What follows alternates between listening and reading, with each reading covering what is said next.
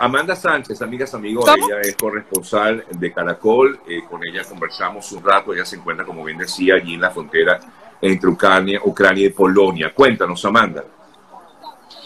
Hola Sergio, un gusto saludarlos a todos. Sí, les decía que estamos a las afueras de la estación de Shemish. Esto es uno de los puntos en la frontera con Ucrania, muy cerca. Tan solo a 20 minutos está Medica, que es uno de los pasos fronterizos. Estoy primero aquí afuera para que vean un poco la situación en la parte de afuera, pero voy a entrar para que lo vean ahora adentro. Hoy particularmente esto ha estado abarrotado de gente porque ha habido menos voluntarios por tratarse de un día de semana.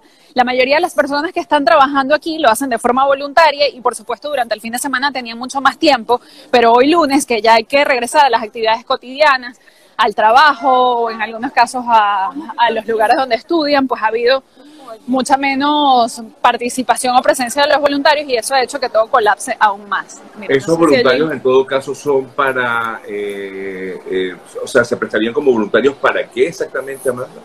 Son voluntarios polacos, también ucranianos, hasta rusos, hemos visto que viven aquí en Polonia. Y bueno, al ver la situación decidieron venirse a los centros de, de acopio y de refugiados para ayudar entregando la comida. Aquí hay comida caliente cuando los ucranianos llegan, hay también agua, hay, eh, bueno, equipos de, eh, artículos de primera necesidad que les entregan pañales para los niños, porque hay muchos niños y mujeres, la mayoría son mujeres y niños. Los hombres que están aquí es porque no están en la edad para ser reclutados en Ucrania para, para las Fuerzas Armadas o porque tienen otra nacionalidad. Mira, por ejemplo, aquí eh, Sergio ves la gente recibiendo la comida y estos que están aquí atrás son voluntarios, están identificados con los chalecos. Hay, por supuesto, también muchísima gente de los medios de comunicación, periodistas de todas partes del mundo. Mira lo que les contaba también de los niños, están aquí atrás, hay mucha gente durmiendo en el piso. Yo he visto gente aquí que tiene ya dos días en el piso y testimonios, bueno, hay muchísimas cosas pasando al mismo tiempo y muchas historias en, paralelo. Esta mañana contaba en la radio, eh, en Caracol Radio, que mm, conseguía una familia y a mí me llamaba la atención porque estaba la familia completa, ¿no? Con el esposo. Y entonces yo les digo, bueno, ¿y cómo logró pasar el señor? Porque no están dejando pasar. Y la señora me dice, es que nosotros venimos, nosotros somos de Afganistán. Y habíamos salido de Afganistán buscando refugio en Ucrania, llegamos a Ucrania, pensábamos que ya estábamos seguros y ahora nos conseguimos con esta guerra y tenemos que seguir huyendo. O sea, ellos tienen seis meses huyendo de país en país. Sí, sí, sí, sí, sí. Por otro lado, esa es una de las historias. También una señora ucraniana con su esposo de Camerún y no lo dejaron entrar. O sea, ellos llegaron hasta el borde juntos y cuando estaban en la frontera devolvieron al señor de Camerún, o al menos no lo dejaron pasar, no voy a decir si lo devolvieron o no, pero ella perdió comunicación con él. Te quería consultar, Amanda, porque incluso yo ayer tuve conversación con un joven eh, que es venezolano y que está justamente cerca de la zona de Polonia, y él me decía que estaba con un grupo de colombianos y que le estaban pidiendo a ellos eh, que colaboraran con, con, el servicio eh, militar, eh, pero bueno, ellos son extranjeros y tenían mucho temor de quedarse en Ucrania y por eso estaban intentando cruzar a Polonia. me decías que a algunos extranjeros sí le están permitiendo ese acceso a Polonia, pero bueno, no sé hasta dónde pueda llegar esa decisión por parte del, del gobierno Sí, la verdad yo tampoco sé de qué depende. Yo creo que hay cierta discrecionalidad allí, pero esto es simplemente eh, algo que estoy yo especulando al respecto, que estoy asumiendo por los testimonios que he escuchado. Porque efectivamente hay gente que sí logra pasar y hay otra gente que no. Entonces uno se pregunta, bueno, ¿por qué? Porque tampoco está la diferencia, no es que dejan pasar a todos los que no son ucranianos o no, como para uno sacar allí un patrón. Mira, aquí Sergio anotan tienen una lista de las personas eh, que viven aquí en Polonia y que se ofrecen para recibir a los ucranianos en sus casas y darles refugio por, bueno, el tiempo que puedan mientras los envían a otros sitios. Esto ha sido un desafío logístico inmenso para, para Polonia. Al principio había mucha improvisación, y ahorita está un poco más estructurado, pero bueno, todo el mundo está haciendo lo que puede, digamos. Sí, y, hay algún organismo, algún organismo que se está encargando de todo esto. O sea, NUR está allí presente en Naciones Unidas, pues. Yo he visto a la Cruz Roja, he visto eh, las insignias de la Cruz Roja, pero no he visto mucho más. De resto, todo es, eh, todo es funcionarios polacos. Mira los chalecos, todos son de aquí de Polonia. Ya. Pero es que no quiero decir que no estén, solo que no los he visto. Sí, sí, sí, sí, sí, por supuesto. Tú estás sencillamente pues haciendo una, una crónica de lo que está ocurriendo, ¿no? Tampoco podemos eh, indagar un, un, poco más allá. Ahora, estas zonas, estas personas que están en ese refugio quedan allí a la, a la, o sea, a la expectativa de lo que pueda ocurrir con ellos. Bueno, hay varias opciones una vez que llegan los ucranianos a estos refugios. Lo primero, evidentemente, los atienden y les dan comida, pero básicamente es esto. Si tienen algún familiar o conocido aquí en Polonia que los pueda recibir, se van a ese lugar. Y eso sucede con bastante frecuencia porque estos son dos pueblos hermanos que tienen mucha comunicación y, están entrelazados. Entonces es normal que los ucranianos conozcan gente en Polonia y que los polacos conozcan ucranianos y viceversa. De hecho, hay muchos ucranianos que viven aquí en, en, Polonia de manera legal, residentes desde hace muchos años. Entonces esa es una forma, que llegues a casa de un amigo o de un familiar. Otra opción es que te alojes en uno de los hoteles que, también se han dispuesto para eso. En, prácticamente todos lados eso está ocurriendo. Hay al menos un hotel o un par que están recibiendo gente. También hay unos autobuses o incluso vehículos de, de las personas que deciden voluntariamente prestarlos para movilizar a esa gente alrededor del país. Algunos van a Varsovia, la capital o a otros sitios, pero también a otros países del territorio de la Unión Europea. Por ejemplo, yo hace rato veía a un señor de Alemania y él tenía un cartelito que decía viajes gratis a Alemania.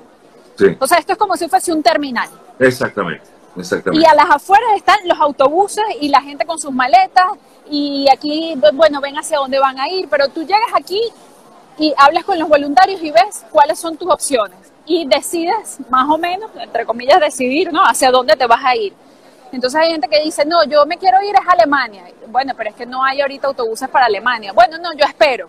Claro, Suceden ese tipo de cosas, pero mm, básicamente, bueno, esas son las opciones de, de qué sucede cuando llegas a este lugar o a un lugar como este, porque hay varios en, en Polonia. Ah, Amanda, eh, em, te toca estar allí, ¿por qué razón? Tú eh, sé que estabas en otra parte de Europa, pero llegaste hasta allá con, eh, eh, eh, con el medio, con Caracol. Sí, sí, sí, claro. Estoy haciendo una cobertura total para, para Caracol Radio. Yo soy la corresponsal de ellos en Europa y estoy haciendo el, la cobertura especial. Sí, Te lo preguntaba porque quería saber un poco, y discúlpame de pronto este, esta intromisión, pero la logística para llegar hasta la zona. O sea, porque tú estás en París, si mal no recuerdo, ¿no, Amanda? basada en París. Me moví desde España, desde Barcelona hasta Varsovia y de Varsovia eh, tomé un, coche, un carro, eh, son 400 kilómetros desde Varsovia, desde la capital, hasta esta zona. Son unas cuatro horas y media, casi cinco. Pero lo más complicado fue, más que llegar, eh, es el tema del alojamiento, porque toda la zona está full de periodistas y de refugiados ucranianos. Entonces no hay en este momento donde quedarse. Mucha gente ha conseguido también eh, alojamiento con algún conocido que, haces en este mismo refugio o en la calle y permite que la gente se quede. Es decir, es como si todo el país, eh, Sergio, estuviera en modo contingencia. Exactamente, todo el mundo está colaborando de una forma u otra, ayuda a que esté, a que no esté. Eh, y, y, bueno, también se corren muchos riesgos en ese sentido, ¿no? Sí, pero la gente no, yo me da la impresión de que la gente no piensa en los riesgos, la gente piensa, está movida es totalmente por la solidaridad, sí. Es que puedo hacer y lo que sea que puedo hacer, lo hago. Exactamente. Sí, la idea es como, como, como quien dice colaborar desde, de una forma u otra. Ahora, Totalmente. Eh, eh, estamos en, en la frontera, tú estás en la frontera, entre Polonia y Ucrania, es decir, en el lado oeste de Ucrania. Los eh, combates eh, fuertes están hacia el centro y, por supuesto, al este del país. ¿Han llegado personas heridas hasta allí, eh, Amanda? Yo he visto personas heridas, pero no heridas de gravedad, al menos aquí, ¿no? de repente con alguna algún problema en una pierna por todo lo que han tenido que caminar, eh, quizás se cayeron porque aparentemente la situación allá, por lo que hemos podido también ver por los medios de comunicación, es bastante difícil en cuanto al espacio y la cantidad de gente. Entonces puede suceder que alguien se caiga o que se esté intentando montar en el tren y no pueda. Entonces muchos rasguños, golpes, pero no heridas de gravedad, no he visto aún. Sin embargo, aquí hay ambulancias a las afueras de, de la estación de tren dispuestas para atender al que necesite ser atendido y llevarlos al hospital o darle cualquier, cualquier tipo de atención que requieran. Mira, aquí siguen entrando más niños. Voy a salir. Si quieres, si quieres voltear a la dirección de la cámara y me ah, muestras, hacia adelante lo que estamos viendo y vas narrando allí nuestra colega Amanda Sánchez, amigas, amigos, ella trabaja para, déjenme quitar un ratito los comentarios para que ustedes vean lo que estamos observando juntos. Eh, bueno, parte de estas personas que se encuentran allí en este refugio que está ubicado en la frontera entre Ucrania y Polonia. Amanda. Sí, eh, aquí Sergio, bueno, estos son los rieles del tren y, por este lado es que llegan los trenes que vienen directos desde Leópolis en español o el BIF eh, en ucraniano. Llegan trenes, llegan autobuses, no hay un horario fijo de llegada de, estos trenes porque como ha habido tantos retrasos en el camino, Mira, esta imagen de la gente con los perritos también se repite mucho porque el gobierno polaco dijo expresamente que la gente podía llegar aquí con las mascotas. Entonces, bueno, todo el que tenía mascotas y se vino se trajo su mascota. He visto gatos, perros, eh, es bastante llamativo y sí, le da como, como una nota más humana a toda la situación, ¿no? Correcto. Correcto. Y, bueno, sí, uno, uno se imagina, claro, si, si estuviera uno en esa situación y tienes un perrito en casa, no vas a dejar al perrito en el medio de la nada y te vas a venir tú. Entonces la gente se Claro, Amanda, porque es que a, ver, a toda esta gente le, le, cambió la vida de un momento para otro, que muchos no esperaban que esto se hiciera se hiciera realidad, es decir, que se viviera este momento como tal. Veo, por ejemplo, eso que estás viendo allí, que estás mostrándonos. Una persona que va con una maleta al final, o sea, ¿qué, te puedes llevar sino en una maleta con, con, la esperanza de que en algún momento regresarán a tu nación? Sí, la verdad es que Sergio, no sé si, de hecho, si tienen mucha esperanza de, de poder regresar. La gente efectivamente no se esperaba esto. A, todo el que le he preguntado me dicen que no, que esto fue inesperado, que creían que era pura habladuría o palabras altisonantes de Putin, pero que realmente no se iba a concretar en nada. Y bueno, les sorprendió esto a todo el mundo. Hay mucha gente aquí en, Polonia que tiene familia en Ucrania, porque quizás se han venido a estudiar aquí o a trabajar. Y bueno, imagínate, imagínate esa situación, que estés tú de este lado y te enteres que estalla una guerra y que hay limitaciones para salir, que sí se puede, que no se puede. En fin, mira, aquí están los pañales, los niñitos, hay muchos juguetes, porque claro, como hay tantos niños, a los niños les traen los juguetes también para que se distraigan, ¿no? En medio de toda la situación. Qué Eso es lo que los mantiene un poco distraídos o, bueno, tratando de, entender ellos lo que está pasando, pero también en su mundo un poco más infantil, ¿no? Exactamente. Este, eh, eh, esto normalmente eh, funcionaba como una estación del tren. Sí, sí, funcionaba y funciona, porque todavía de aquí siguen saliendo hacia... Ahí está el nombre de la estación. Okay. allí lo que ven es la estación de Shemish, como les dije. Em, funcionaba y funciona porque todavía siguen saliendo trenes de aquí hacia otras zonas de Polonia. Si yo, por ejemplo, quisiera irme de aquí a algún otro pueblo, yo podría irme a través de esta estación. Claro, va a ser complicado porque está full de ucranianos, etcétera, pero podría. Claro, y pero ahí, pero ahí eh, eh, está libre el acceso, es decir, o hay que cancelar igualmente, hay que pagar. Bueno, esa es una pregunta eh, interesante, Sergio, porque lo que está ocurriendo es que para el que tenga un pasaporte ucraniano, o sea, todos los que sean ucranianos pueden moverse libremente por el territorio polaco e incluso gratis, sin ningún tipo de limitación. Pero si no eres ucraniano, si eres de otra nacionalidad y llegaste aquí, te abrieron las puertas perfectamente, pero tienes que pagar por tu ticket de tren o por tu ticket de bus si, si estás moviéndote a algún otro, algún otro refugio. Exactamente. Eh, Amanda, oye, gracias sí por este trabajo. Eh, sé que bueno vas a seguir allí. Eh, te agradezco muchísimo el haberme permitido compartir contigo esta situación. De verdad que qué duro lo que se está viviendo por toda, por parte de todas estas personas y lo que tú has recogido, pues que comentas de las historias que uno va viendo en medio de esta terrible crisis que, que se vive actualmente, ¿no?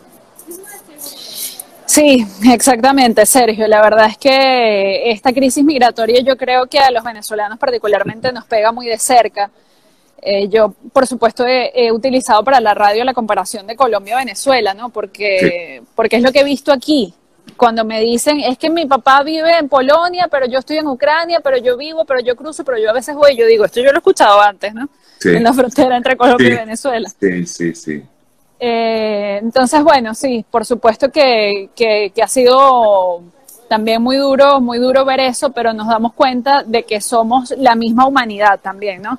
Enfrentando los mismos problemas como sociedades, como humanos, estemos o no en la misma latitud o en algún punto del planeta distinto, más lejos, más cerca. Y bueno, son los mismos desafíos que tenemos todos. Así es, así es. Amanda, te agradezco muchísimo este trabajo. Pueden seguir a Amanda, sobre todo en Twitter, que es donde ella está constantemente informando sobre lo que ocurre, donde ella está básicamente allí en la frontera entre Polonia y Ucrania y, bueno, cualquier información también que ella pues maneja es de primera fuente, de primera mano. Eh, ya, ya, ya, se inició esta, esta, esta reunión entre Ucrania y Rusia en Bielorrusia. Ojalá pues algo se pueda lograr aunque no hay muchas expectativas, pero ojalá para ver si esto acaba más pronto de lo que uno espera. ¿no? No es fácil. Sí, de este lado tampoco, de este lado también hay mucho escepticismo. La gente tampoco confía en que, en que vaya a haber algún resultado, pero ojalá que sí, por supuesto. Así es. Gracias, Sergio. No, beso enorme. Gracias, Amandita. Tú sabes que el cariño siempre está presente. Se te quiere mucho y bueno, excelente profesional, como lo has demostrado siempre. Un beso grande. Gracias, un abrazo para todos. Seguimos en contacto.